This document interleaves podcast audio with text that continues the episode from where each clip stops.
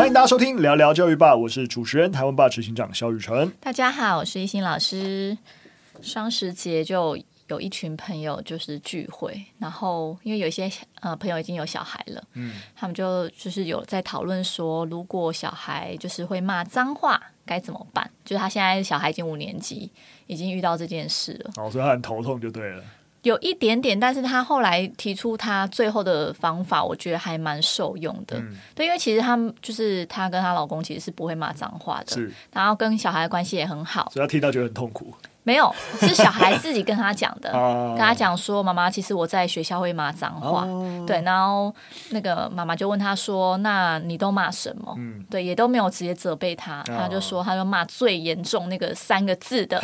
”对，然后小孩就直接讲说：“其实是因为同才都在骂，如果不骂的话，他就觉得自己不够威风啊，不够嚣张，反正就是呃，可能已经到了叛逆时期了。”对，所以他就说：“大家都在骂，所以他必须得骂。”所以。等于是小孩有一些困扰，然后再问妈妈说该怎么办，这样、嗯、对。然后后来我朋友是直接跟他讲说，你知道这三个字的意思是什么吗？哦、就解释给他听。然后小孩听完就说：“呃，好恶心哦。嗯” 对。然后所以我朋友就跟他说：“那你看你要不要去跟你们同学讲？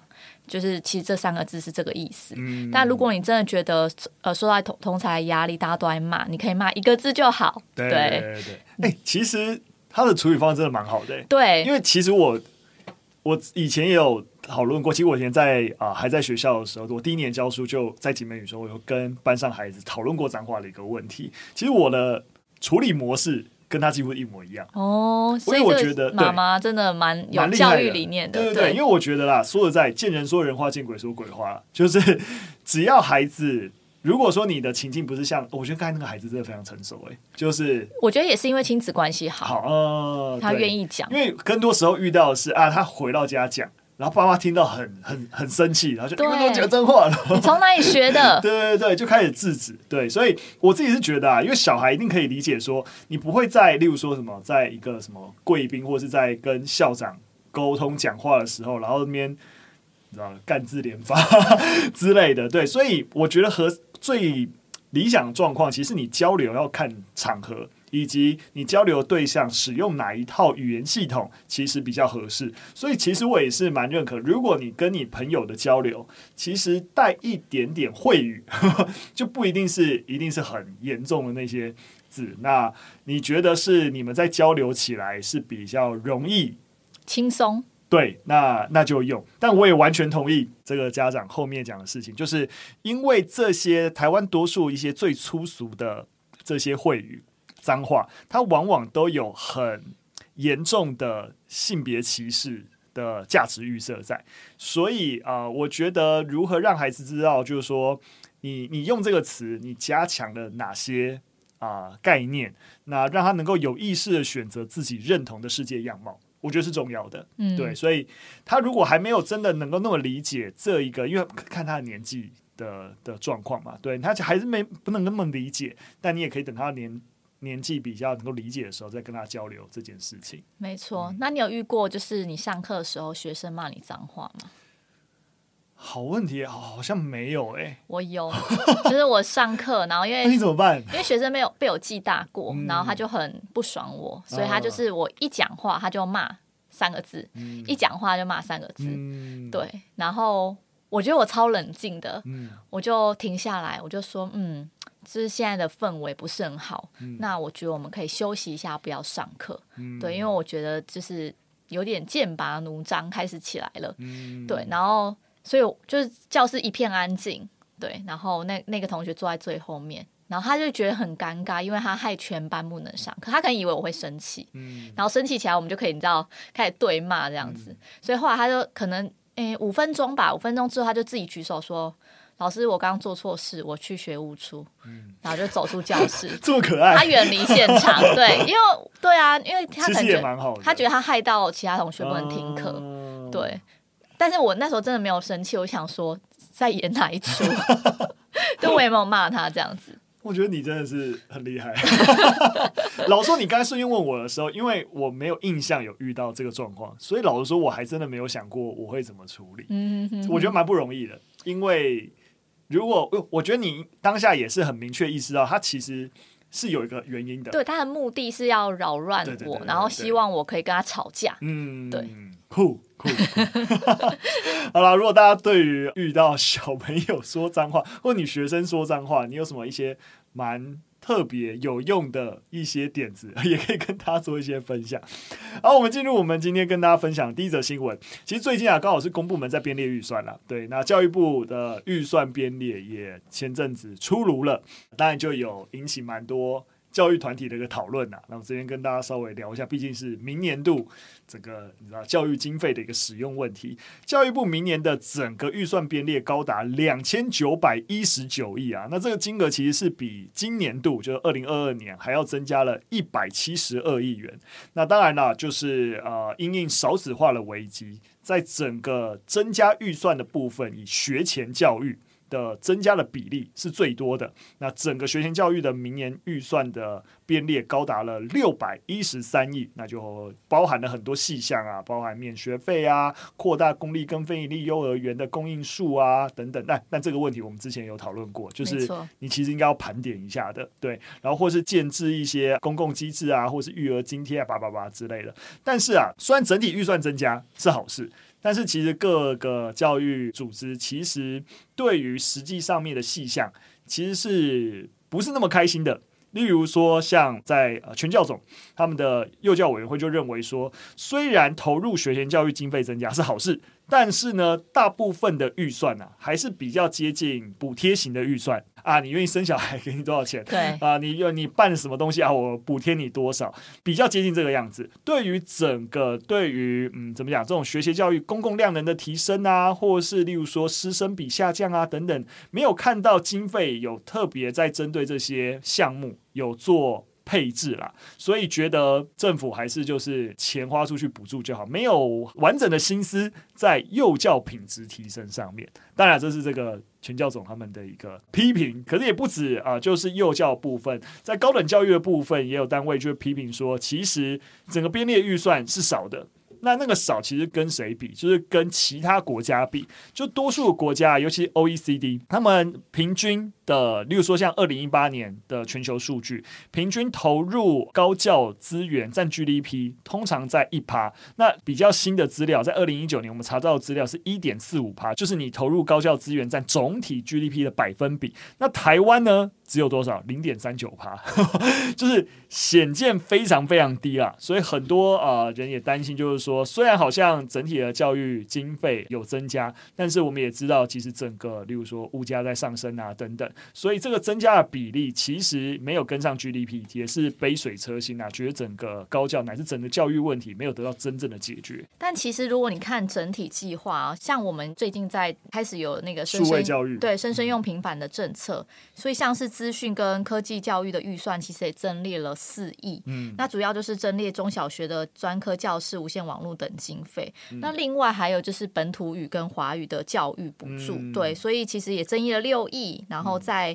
华语教育跟补助大专院校原住民族学生的资源中心，嗯，对。那再来还有体育的部分，就是增列了国家运动员区第三期整体新建跟人才培育的计划经费有八亿元，嗯，对。所以其实整体来看啊。就是，当然我们关注的是幼教跟高教，但其实我觉得政府要做到也是要面面俱到啦，就是各个经费它或是各个项目都要有经费挹注，所以整体来看，我觉得还算可以，就是有有在投入资源，那当然就是因为经费有有提升嘛，只是说细项的盘点，呃，到底要怎么做到更好，我觉得可能真的是要逐年去。呃，思考的、嗯、没错，其实的确啊，因为我们毕竟就是大概跟大让大家知道说啊，教育部的那个明年预算出来了。那大家有兴趣关心的话，其实上网查都可以找到它的这个细项的一些啊分配。那我想我们啊让大家知道这件事情，也是透过一些教育团体的一些啊反应，让你知道说，我觉得我们基本上还是期待政府的作为更多是在改变环境。而不是在放烟火，对，我自己还是比较倾向，其实补助型的预算都是放烟火，没错。那当然不是说放烟火不重要，放烟火很重要。透过一个打鸡血性的，就是说啊，透过补助，然后激化大家在这件事情上面啊，整个意识提升啊等等，我觉得重要。可是那个配比是一个问题。我觉得我们的长期政策应该是，哎，我编列补助款，但是针对特定族群啊等等补助，但我的目标制定应该是希望，哎，我我的补助款的编列可以逐年下降。这个过程其实是我要达到最后的目的。没错，就是需要为什么我的补助款编列可以逐年下降？因为环境改变了，嗯，我环境变好了，所以需要补被补助的人减少了。没错，对，我的目标应该在，而不是说啊，我的预算提高，所以我那个补助款要一直增加，一直要增加，那代表你根本没有解决环境问题啊。对，所以。我是这样想啦，对，但是，当然，我们再从从这个，如果从这个概念去检视政府的预算，哎，你跟去年比，你增加哪一个部分，然后哪个部分其实该留意到没留意到，的确，你看待这些问题的角度就会比较不一样。对，以幼教来讲，现在可能就是在发钱嘛，学前教育。是但如果今天陆续改善幼教的学习环境，或是说，哎，每个人真的都有机会可以去。托婴中心或是幼儿园，嗯、那你不用花很多钱去呃额外的请保姆等等的。嗯、我觉得就是其实那个补助就可以下降，因为每个人都有得到一个公共的环境，就是那个公共环境是可以让我们过得更好的。嗯，一样，对我觉我觉得一定不是我们不是零或一的问题啦，就不是说啊，就是只能补助不能补助之类，而是你补助在哪里？那你在整个资源分配。配置上面长什么样子？对，那如果补助有效还没问题，就怕就补了补了也没效。哦，对，那就是哎，那到就不知道你钱到底花在哪里了。好，我们进入第二则新闻。那第二则新闻算是最近时事炒蛮凶的，就所谓的橘高校，他们在国庆表演，然后被热议啦，就是哇，怎么那么强？然后怎么一个就是高中的一个社团，然后能够有这么精湛的演出等等。那国内当然就掀起很多的一个讨论，就想说啊，那为什么台湾？办不到啊，等等。那大概简单先跟大家讲一下这个脉络啊，就今年的就是双十国庆表演啊，那邀请了国外的团体来表演，这是一个来自日本京都的橘高校，他们吹奏乐部带来了将近十三分钟的一个演出啊，那被认为是今年的国庆最棒的一个 演出。那菊高校位于日本京都啊，他们整个吹奏乐部本来就很常在日本的行进乐队的大赛当中获得冠军，所以就被称作橘色恶魔，就是太强了。根本就是一个恶魔般的一个存在，永远都是他们第一名，类似这样的概念啦。那官方网站的问答也指出啊，就是说，哎，其实他们的训练其实的确是啊。蛮严谨的，像呃以局高校来说，他们大概在三点半左右就会结束课程，所以课余时间就是让学生自由运用，所以他们的社团风气蛮发达的。那像是呃就是他们的吹奏乐部，学生更是在早上七点就会开始练习，一直到下课呃上上课前，然后下午四点要再接续练习，所以整个训练时间是非常密集的。那这一个吹奏乐部的顾问啊、田中宏信，他其实也。因为橘色恶魔实在太有名了，所以他也有出了一本书，再去讲呃橘色恶魔的弱弱指导法，就告诉大家说他是怎么样指导橘色恶魔能够变得那么强的。那这个所谓的弱弱指导法，说实在也不稀奇啦，就是学长姐教学弟妹啦，让他们彼此教授，而不是教练跳出来告诉大家要怎么做。对，那当然其实也有提到，就是说这种。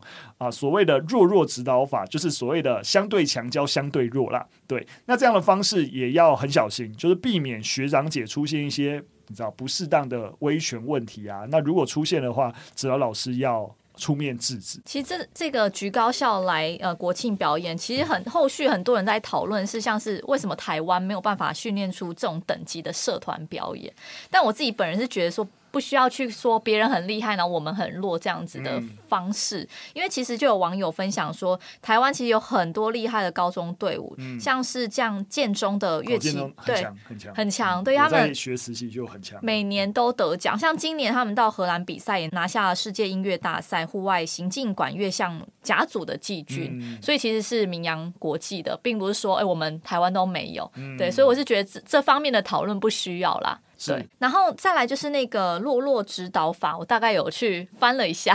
嗯、对，其实里面有两个概念啦。第一个概念就是不教导的指导法。嗯，什么意思呢？就是说，呃，教练或是老师，他你在带社团的时候，嗯，你就让学生自己动脑思考，是让他们自主采取动作的指导法。他你在旁边就是引导者，嗯、对，你在旁边观观望，那学生就会自己去思考怎么做。嗯，那第二个就是刚刚雨辰讲的，有弱者教导弱者的弱弱指导法。嗯、这个弱者不是真的弱，是相对教练，教练啊，对，对，相对弱的指导法。弱弱好像哦，哦，这是什么东西？对啊，对，好，总之就是就是学生也能教导学生。那在互相拉拔的过程当中，就是大家会激励有一个向心力，然后最后就会变成一个很强的队伍。嗯、但其实我是觉得，像弱弱指导法这个方式，其实真的不是很罕见。应该说，像我自己高中玩社团，我是玩呃童军社，嗯，然后我们都是学长姐带我其实大部分在台湾社团也多半是学长姐教学弟妹为主，反而指导老师很长时候都不知道在干嘛。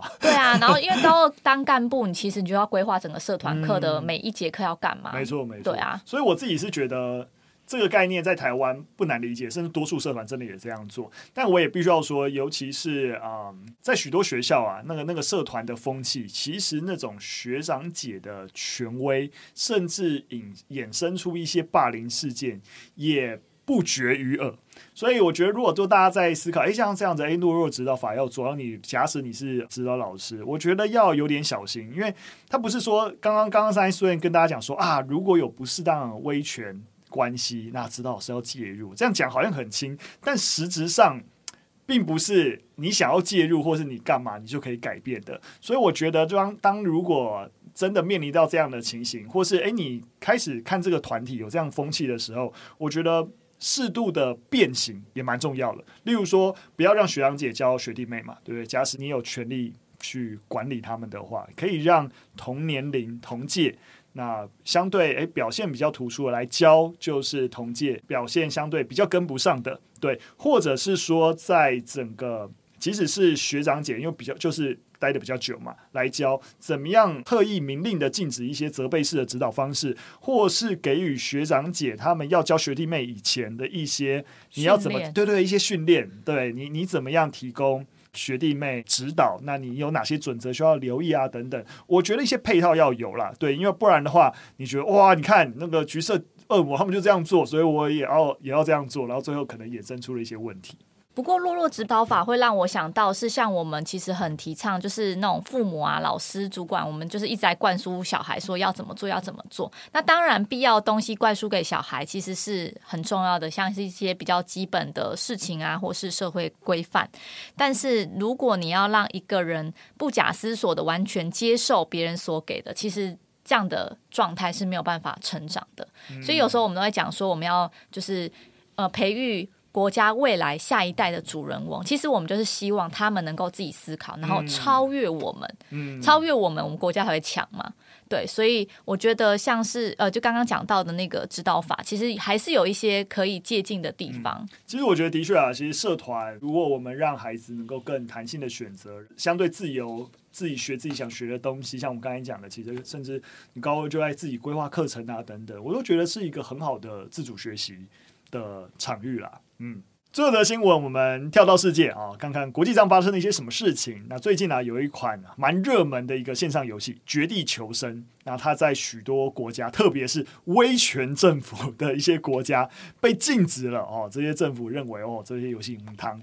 那这个游戏当然呢、就是有一些比较你说血腥暴力啊的一个元素。那例如说像是啊、阿富汗呃塔利班政权在当政以后，那就开始禁止这件事情。他们也其实也不止禁止这个游戏啊，他们之前也禁止了 TikTok 啊之类的。然后也认为这个枪战游戏啊会啊、就是宣传暴力啊违。法反伊斯兰的教法，那会误导孩子哦，所以禁止。那不只是啊塔利班政权，像是缅甸军政府也有类似的作为啊，他就会下架像在在国内跟人民防卫军相关的一些游戏。对，那甚至那个军政府会在各个地方哦设置检查站，直接哎手机拿出来，然后检查你的下载应用程式有没有这些游戏哦，蛮可怕。因为他们认为说这类游戏啊，就是在资助恐怖分子。其实从简单的电玩棋盘游戏到呃复杂的策略或是枪战合作的游戏，其实就蛮多讨论的，就是到底对儿童有没有害？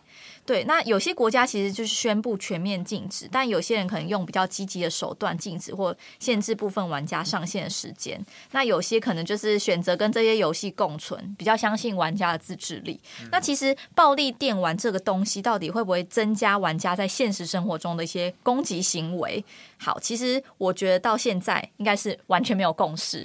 对，没错，我我觉得这个问题，虽然我们一开始跟大家讲说很多威权政府会直接禁止，然后当然民主国家相对开放，但是这种所所谓暴力电玩对于孩子是否造成负面伤害，其实其实的确，不论是不是民主或威权国家，其实都在讨论啊。其实泛科学志有一篇文章就指出，其实二零零七年美国学者福格森他就指出，以往呢比较多数的暴力电玩有关的研究，其实都存在了非常重大的瑕疵，包含就是它其实缺乏较可信的侵略性或是侵略行为的测量指标。嗯、那除了暴力与否之外的其他游戏变相，其实都没有控制好。嗯、他们只有看有暴力的，他就拿来测。这样子，像是游戏速度啊、竞争激烈程度、游戏难易度、画面复杂度，或是有没有合作这这类的，其实都没有都没有控制。所以弗格森在当年他也收集他认为比较可靠的研究，加以进行后设分析，结果指出暴力电玩并不会增加玩家的侵略性。你没有办法感受到那个。在统计上面的正相关啦，你你说你要拿出一些个案，说啊，你看这个人犯罪，然后说他是因为玩什么电玩，你一定要硬要抓一些个案，一定有嘛？但是你什么个案都都都可以抓。那我们今天要看一个普遍性的一个，就是影响因子，一定是要这样子的实证研究才比较，我们才能够好做一个政策面上面的判断啦。不过，其实不是很多学者买单，因为其实到后期，就是佛根森提出这件事情之后，嗯、大家也开始使用他的后细分呃后设分析的研究去找别的。对，比如说，哎，攻击性有没有增加？侵略认知概念会不会改变啊？同理心会不会增降低什么？但是只能说，就是完全没有共识。有些研究做出来有，有些研究做出来完全没有。没错。对，所以现在我们还不能证实说 暴力电玩就会跟侵略性或是同理心这类的，这是有关。了解，那怎么办？怎么？好啦，我有找到啦，就是国家地理杂志，它有一篇研究报道，就有讲到说，其实许多研究都表明，任何的游戏，不管是动作类的游戏、大脑训练类的电玩，其实都会影响我们的认知。嗯、那关键是，比起电玩的。不好跟一味的限制，其实不如透过电玩的好处跟坏处，做出更明智的政策建议。就假设你花费了十个小时玩游戏，那坏处当然是大于好处。所以基本上就是像在吃东西一样，你均衡的摄入你的食物，多元的选择，你可以玩。就是举个例子来讲，如果你每天玩一小时的枪战游戏，其实你会发现。对你的认知是有好处的，因为某种程度会提高你的注意力、基本的认知跟决策力。嗯、对，所以没有所谓的好跟不好，就是一线之隔。没错，没错。这其实我们我们可以那个几乎类比到很多地方，例如说啊、呃，台湾有电影分级，对不对？也是因为我们认为哇，有一些电影影像画面对于孩子而言，其实是啊、呃、太过，就是会可能影响他身心灵发展之类。但其实这些你知道，其实都一样，就是。你知道八零年代，嗯、大家讨论不是电玩，嗯、大家讨论的是暴力电影会不会影响小孩的认知？没错，真的就是这样。就是说，我们其实这类型类似的一个讨论，就是各种媒材对于小朋友影响等等，我们都会预设有影响，然后有很多的啊、呃、讨论。但是当我们发现，实际上面就是我们其实没有办法证明有影响跟没影响，但问题都不会是那。呃，有没有影响？所以我的最后的决策就只有禁止或不禁止。其实真的都不是这样，而是它因为这些媒材它的多元性很高。你也像刚刚呃一心讲，你也很难说啊，它就是只有暴力的元素而没有其他的元素。那到底其他元素是什么？至于孩子的他他在体验这一个游戏或电影啊等等，他真实受到影响是什么？这都很难能够被证明。所以我们真的能做，还是像刚才说，重点是摄入的量体，而不是。有没有摄入这些啊内容？对，那如果你能够真的跟就跟吃饭一样，你你你吃一块面包可以填饱肚子，但你吃一千个面包会肥胖，对不对？或者是说你喝水有益身体健康，但喝过量、过量、过量会水中毒，对啊，就是所有东西都一样，就是适量都不会有坏处。而且你又不是每天都泡在这个资讯流里面，你还会看其他东西嘛？你会知道真真实的世界运作是什么？不会，我因为打一小时的电玩就怎样？但如果每天真的都打十小时的电玩，那肯定有不良影响。所以。真的就这样，所以啊，你知道，家长老师真的不用太在意学生有玩这件事情，你应该在意是他玩了多久，对他有没有去做其他的事情来平衡他的休闲时间，这才是我们先要关心的。而且我觉得这则新闻很有趣的是，他说集权政府很容易会就是禁或不禁，像是中国他们就是那个目前就是限制境内所有的网络游戏公司只能在周五。周六跟周日跟法定假日，每天晚上八点到九点一小时线上游戏的服务，其他都不行。没错，我跟你讲，其实真的就是因为越威权政府，我们很容易的把人民弱智化，就是觉得啊，他们都是需要照顾，不见得是。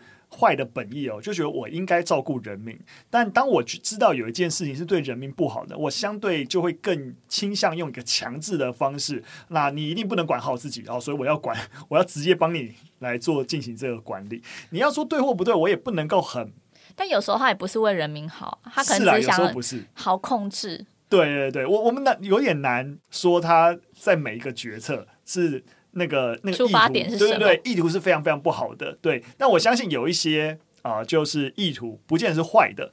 但重点是你太轻易的使用全面禁止的方式，还是跟我们刚刚讨论一样，因为这都不是你要直接做出这样的一个判断，因为你很难说它一定不好。对，但一旦你做出了啊全面禁止，你就丧失了其他可能的好处。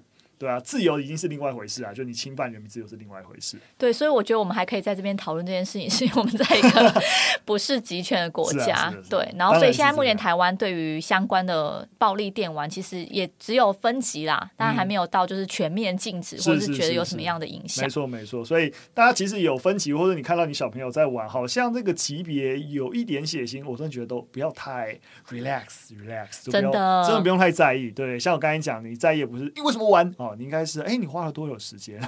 对，然后你陪他聊聊天啊，对对对，就是控制他的时间，其实是比较重要的。没错，没错。好了，今天分享就到这边了，感谢大家收听。如果喜欢我们节目内容，或是呃我们刚才聊到的东西，你有任何 feedback，对不对？不论是小朋友讲脏话，还是 就是玩电玩哈，都可以 feedback 给我们。那我们节目到这边，下次再见，拜拜，拜拜。